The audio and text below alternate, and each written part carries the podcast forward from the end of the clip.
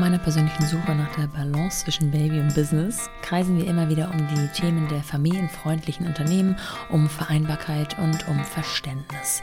Aber was bedeutet das eigentlich und wie kann das aussehen? Eine Möglichkeit wäre zum Beispiel, sich das Modell des Freelancings für sich ein bisschen genauer anzugucken.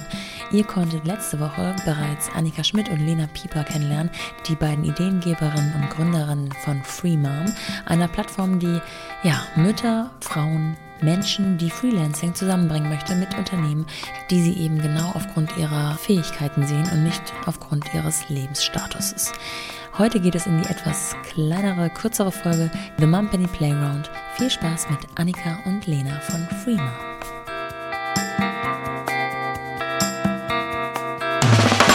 Willkommen zu The Mumpany. Die Balance zwischen Baby und Business. Okay, seid ihr bereit? Mhm. Dann starten wir direkt rein. Welche drei Sachen könnt ihr richtig gut und welche gar nicht? Oh Gott, also was können wir richtig gut? Wir können richtig gut äh, Dinge durchdenken und konzept, kon nee, konzeptionell arbeiten, so rum. Äh, wir können richtig gut uns in Dinge reinsteigern, Annika.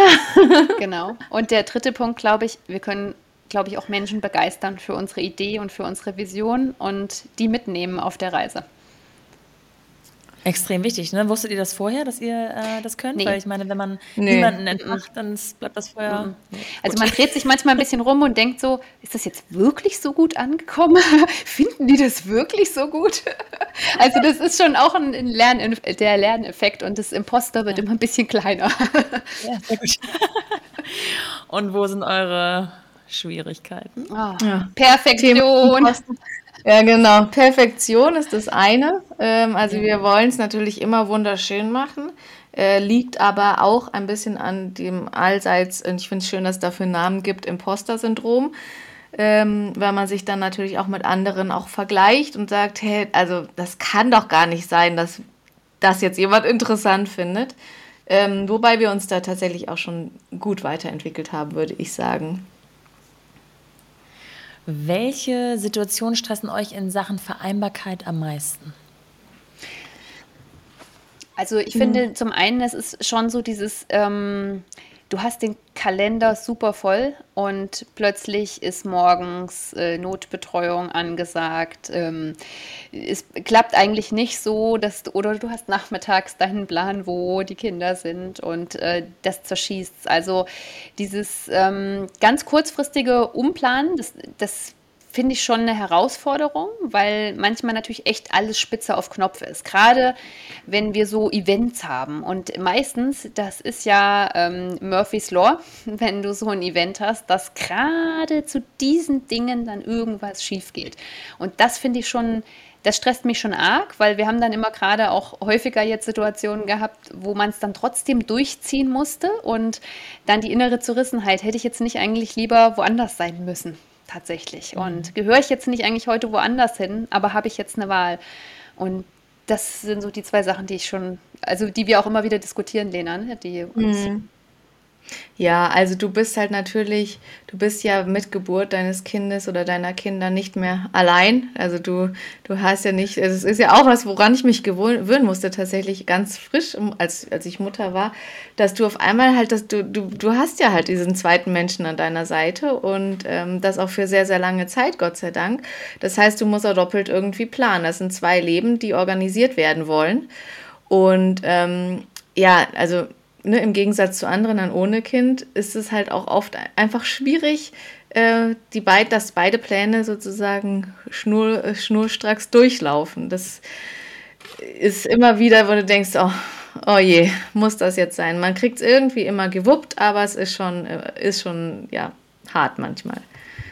Seid ihr so Plan B-Typen oder so, so Sicherheitsnetztypen? So nach dem Motto, okay, wenn aber irgendwas Unvorhergesehenes käme, dann gibt es eine Notfallnummer. Yeah. Da geht vielleicht der Mann ran, der Vater, die Oma, eine beste Freundin, eine Patentante. Yeah. Ja, ohne das geht's gar nicht. Also ich könnte niemals ähm, irgendwas starten, äh, wenn ich nicht einen Plan hätte, wenn für den Fall, dass es schief, schief läuft. Also letztens waren wir in Erfurt, äh, das ist 400 Kilometer von zu Hause entfernt und der Kindergarten hat angerufen, meine Tochter hat sich übergeben mein Mann äh, hat gearbeitet und ist nicht ans Telefon gegangen und dann musste ich halt die ganze Notfallkette durchrufen. Die, erst die Oma, dann den Opa und letztendlich ist der Opa dann gefahren. Also es ja. geht nicht ohne Plan B und C und D. Ähm, ja, sonst würde ich das nicht machen. Hm. Also ich habe tatsächlich auch den Luxus, dass ähm, Omas und Opas wirklich ein unglaublich gutes Sicherheitsnetz sind und man da eigentlich weiß, dass, dass das zu, in vielerlei Hinsicht immer funktionieren wird. Also es gibt natürlich auch Ausnahmen, aber das fühlt sich schon sehr sicher an, dass man da eigentlich diesen Plan B irgendwie schon hat. Sonst kann man viele Dinge, glaube ich, ja. auch gar nicht machen als, als Eltern zusammen in der Form, wie man sie beruflich betreiben will. Ein Hoch auf die Omas. Oh ja, bitte. Werbung. Kommen wir zu unserem heutigen Supporter und das ist die TK, Techniker Krankenkasse. Kennt sicher jeder von euch. Kennt ihr aber auch schon deren hauseigenen Podcast? Und zwar möchte ich euch genau diesen Podcast von der TK vorstellen. Ist das noch gesund? Und darin geht es darum, über die eigene Gesundheit zu sprechen. Das können kleinere Fragen betreffen bis hin zu richtig großen Diagnosen. Habe ich diese Kopfschmerzen vom Stress oder ist das etwas Ernstes? Ist mein Muttermal größer geworden? Sind meine Regelschmerzen noch normal? Pflege ich meine Zähne richtig? Bin ich Burnout gefährdet? Je offener wir über unsere Beschwerden, Fragen und Ängste sprechen, desto besser können wir uns schützen. Desto besser können uns Ärztinnen und Ärzte helfen. Und desto besser können wir mit Diagnosen umgehen. Egal, ob sie uns selbst betreffen oder unsere Angehörigen. Und genau das macht Dr. Jael Adler mit ihren Gästen in dem Podcast der TK Ist das noch gesund? Die niedergelassene Hautärztin und Buchautorin redet über alles, was Körper und Seele in Schieflage bringen kann. Dabei ist sie empathisch, offen und unverstellt, mit dem Mut, auch heikle Fragen zu stellen. Und gerne auch mit einem Lachen. Es ist also kein trockener Ärztin-Patientinnen-Talk, in dem man nur die Hälfte versteht. Weitere Infos zum Podcast findet ihr selbstverständlich in den Show Notes. Vorbeihören lohnt sich. Jetzt überall zu hören, wo es Podcasts gibt. Ist das noch gesund? Der Podcast von der Techniker Krankenkasse. Reinhören. Werbung Ende. Habt ihr ein Mantra für genau solche stressigen Situationen? Ein Mantra, können wir uns mal zulegen, ne? Also genau, ich, ich habe tatsächlich jetzt vor kurzem eins ähm, gehört, was mir jetzt wirklich so ein bisschen als Mantra hoffentlich in den nächsten Monaten mehr über die Lippe, Lippen geht, ist ähm, Stop Starting, Start Finishing. Also dieses Thema Fokus. Und ich finde es wirklich sehr treffend und sehr zutreffend, weil, weil ich glaube, man neigt auch dazu, sich zu verzetteln und dann nochmal auf das Wichtige zu gucken, gerade wenn du in solchen Situationen bist, wo dich Vereinbarkeit auch irgendwie ein bisschen mehr ins Struggeln bringt. Was ist wirklich wichtig, was ich jetzt zu Ende bringen muss? Fang nicht, nicht immer wieder noch das an und jenes und dieses und die Ideen sind alle gut. Also das versuche ich mir ein bisschen mehr als Mantra zu nehmen. es fühlt sich dann noch manchmal ein bisschen wertschöpfender vielleicht am Ende an. Ja.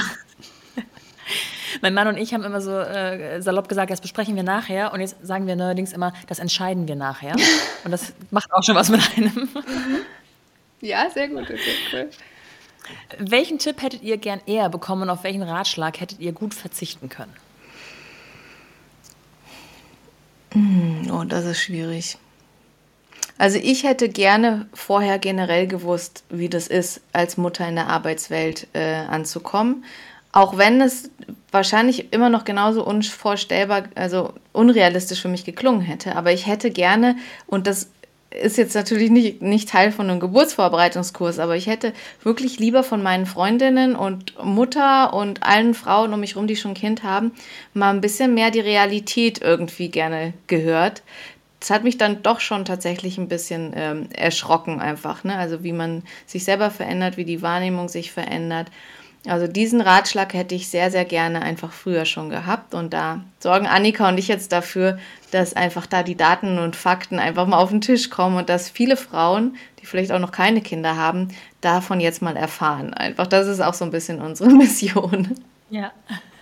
Was glaubst du, warum das äh, kein Thema war vorher? Also weil, weil sich die Frauen vielleicht ähm, kleiner gemacht haben als nötig oder weil sie gedachten, auch macht schon jeder seine eigenen Erfahrungen? Oder was ist die Motivation, über dieses Thema nicht so sehr zu sprechen? Also ich glaube, bei mir war es tatsächlich so ein bisschen Selbstbewusstsein. So, was mache ich denn jetzt eigentlich falsch? Also was ist denn jetzt eigentlich falsch an mir? Kriege ich es jetzt irgendwie nicht mehr auf die Kette? Habe ich jetzt irgendwie, keine Ahnung, immer noch Schwangerschaftsdemenz oder immer noch Stilldemenz? Also ist das jetzt mein Fehler? Ich glaube, dass die Frauen generell erstmal bei sich da das Problem suchen. Mhm und deshalb aus Scham vielleicht oder Verlegenheit und wegen fehlenden Ansprechpartnern da einfach nicht so rausrücken. Und ähm, jedes Mal, wenn du merkst, du öffnest in so einer Frauen- oder Mütterrunde diese Tür, dann hat jeder was zu erzählen. Und da ist so viel Potenzial und Gesprächsbedarf.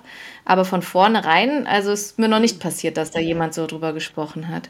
Nee, dann kriegst du eher den Ratschlag, du musst dich nur besser organisieren. Ne? So, also ich glaube, mhm. das ist ja schon auch was.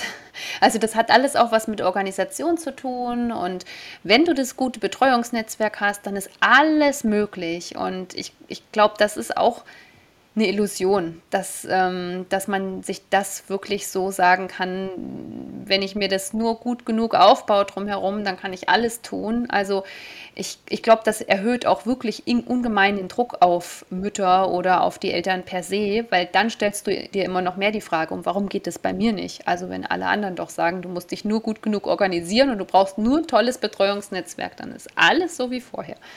Ja. Habt ihr denn so drei Hacks für Gründermütter? Ähm, also ich habe auf jeden Fall einen Hack und der wäre einfach machen. Also nicht lange den Kopf drüber zu brechen, sondern mach einfach mal. Geh mal einfach los. Ähm, und ja, genauso einfach probieren. Du kannst auch immer noch deinen Weg ändern, aber geh einfach los und mach es. Wenn du wirklich willst, dann, dann wird sich schon zeigen, ob es das Passende ist. Mhm. Und, und ich glaube halt auch, ähm, der Vergleich, also schaut, dass ihr die richtigen Menschen in eure Bubble holt, mit denen ihr euch auch austauscht und auch so ein Gründerinnen-Talk oder was auch immer macht, weil die Gründungsrealitäten sind so unterschiedlich und das haben wir auch festgestellt, gründlich mit Familie, mit Kindern bedeutet das was völlig anderes und die Fortschritte sind vielleicht auch völlig andere, die möglich sind und der Rahmen als ähm, ja, als das in einer anderen Lebensphase der Fall ist. Und ich glaube, da muss man aufpassen, dass man die Dinge nicht einfach falsch vergleicht und Äpfel mit Birnen vergleicht. Ja, ja. Ja, und zum Thema Mama tatsächlich auch äh, glückliche Mama, glückliches Kind, muss man tatsächlich sagen. Also mhm. klar muss man sich natürlich überlegen, äh, wer hat welche Prio, ähm, Arbeit, Familie, Mann, Kinder, also wie ist die Reihenfolge. Aber ähm, vergiss nicht, dass du auch noch ein eigener Mensch bist mit eigenen Visionen. Und ähm, wir Mamas können viel, viel mehr schaffen, als man denkt. Ja. Gibt es so einen Wunsch-Gesprächspartner, mit wem ihr, mit wem würdet ihr euch gerne mal zu all dem unterhalten? Also ich würde mich mit allen Politikern gerne mal darüber unterhalten. Also mit Herrn Scholz, mit Frau Paus, mit Herrn Lindner. Ich würde die mal ganz gerne fragen, wie eigentlich deren Wahrnehmung zu dem Thema ist ähm, ja. und dem mal ein paar Fakten, die sie teilweise selber produziert haben, mal auf den Tisch legen. Und wie man auf so spannende Gesetzesvorlagen kommt, die einem wirklich nur ja, schmunzeln lassen. Also ähm, ja, ja definitiv, Lena, da gehe ich mit ins Gespräch.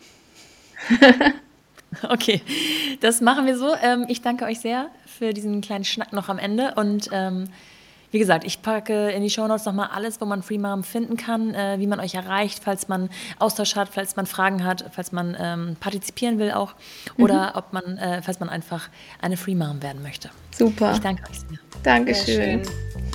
Vielen lieben Dank.